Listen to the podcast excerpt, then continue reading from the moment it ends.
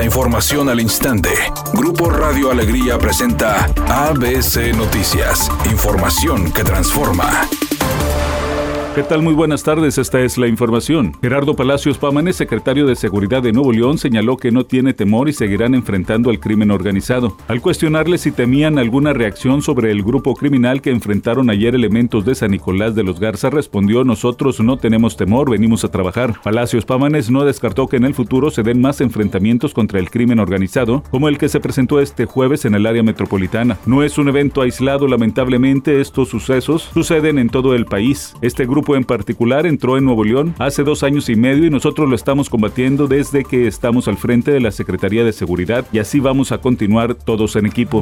Luego de fracasar en su intento de primero rifar y luego vender el avión presidencial, el presidente Andrés Manuel López Obrador informó que esa aeronave formará parte de la flotilla aérea de Mexicana de Aviación. El propio presidente de la República dijo que la empresa aérea que fue liquidada por el magnate Gastón Azcárraga volverá a la circulación una vez que concluyan las negociaciones con pilotos y sobrecargos que por cierto aún siguen en litigio. Incluso mencionó que Mexicana de Aviación será operada por la Secretaría de la Defensa Nacional y tendrá sus hangares en el Aeropuerto Internacional Felipe Ángeles.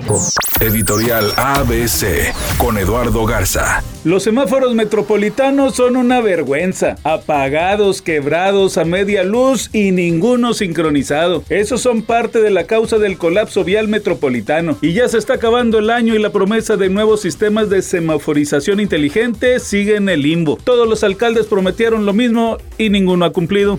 ABC Deportes informa. Hoy los esperamos en la transmisión de ABC Deportes en el 92.1 FM y en el 660 de AM del juego de playoff de los auténticos Tigres contra los Burros Blancos desde el Gaspar Más, 7 de la tarde. Partido donde ya el que pierde se va a su casa, el que gana se va a la semifinal. Quedan ocho equipos nada más dentro de la ONEFA. En temporada regular se enfrentaron con triunfo contundente de los auténticos Tigres sobre los Burros Blancos. Ahora Burros Blancos trae hasta su arbitraje para tratar de buscar el triunfo contra los auténticos Tigres.